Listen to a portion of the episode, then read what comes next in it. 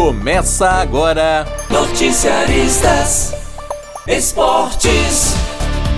Olá pessoal, eu sou o Ícaro Brum. Está começando o podcast Noticiaristas Esportes, onde a gente traz um resumo do que melhor aconteceu na rodada do final de semana.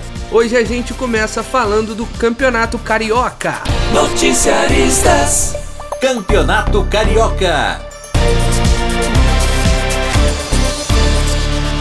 Campeonato Carioca também teve clássico no final de semana.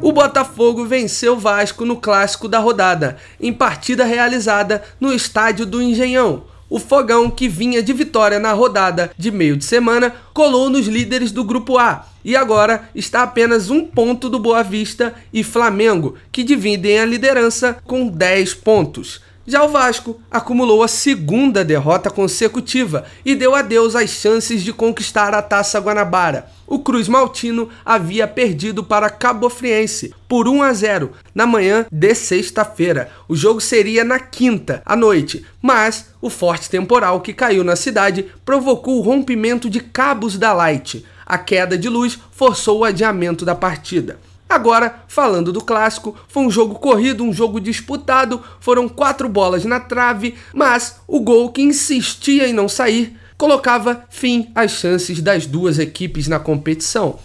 Até que, nos minutos finais, brilhou a estrela de Igor Cássio, que havia entrado no segundo tempo e, num rápido contra-ataque, marcou o gol que deu a vitória ao time da estrela solitária. Na próxima rodada, o Fogão enfrentará o Fluminense, em jogo que define a fase de grupos, enquanto que o Vasco apenas cumprirá a tabela enfrentando o time da Portuguesa do Rio. E agora é hora de falar do Fluminense.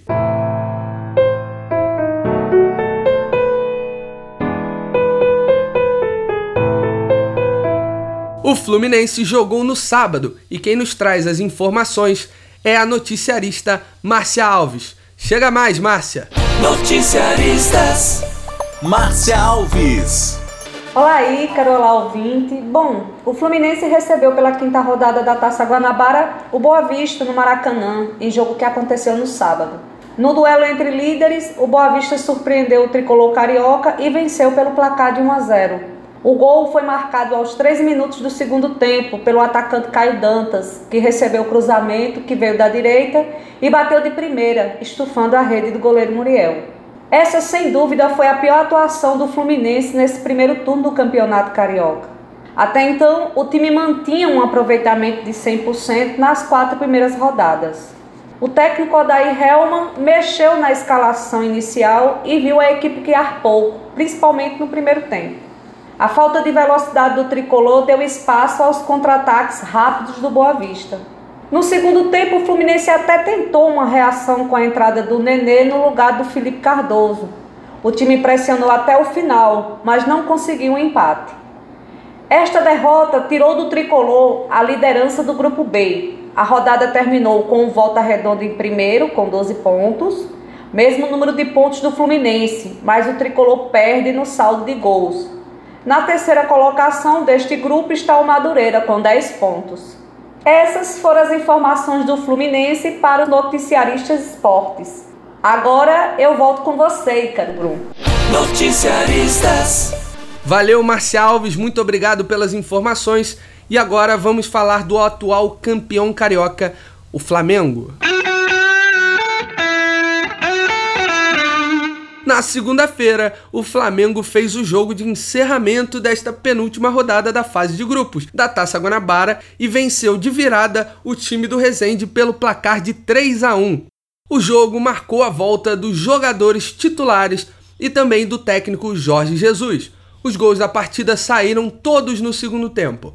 O time do Resende chegou a sair na frente com o gol do atacante Aleph Manga mas o Mengão só precisou de 10 minutos para reagir e empatar com o gol de Pedro, ex-fluminense, que fez a sua estreia no rubro-negro. Gabigol, sim, teve gol do Gabigol e Bruno Henrique marcaram os outros dois gols que deram a vitória ao Flamengo. Na próxima e decisiva rodada, o Flamengo recebe o Madureira no sábado no Maracanã. E assim encerramos mais um podcast Noticiaristas Esportes. Toda semana temos um encontro marcado nas plataformas de áudio por streaming e no site noticiaristas.com.br. Um forte abraço para você e até semana que vem. Você ouviu Noticiaristas Esportes.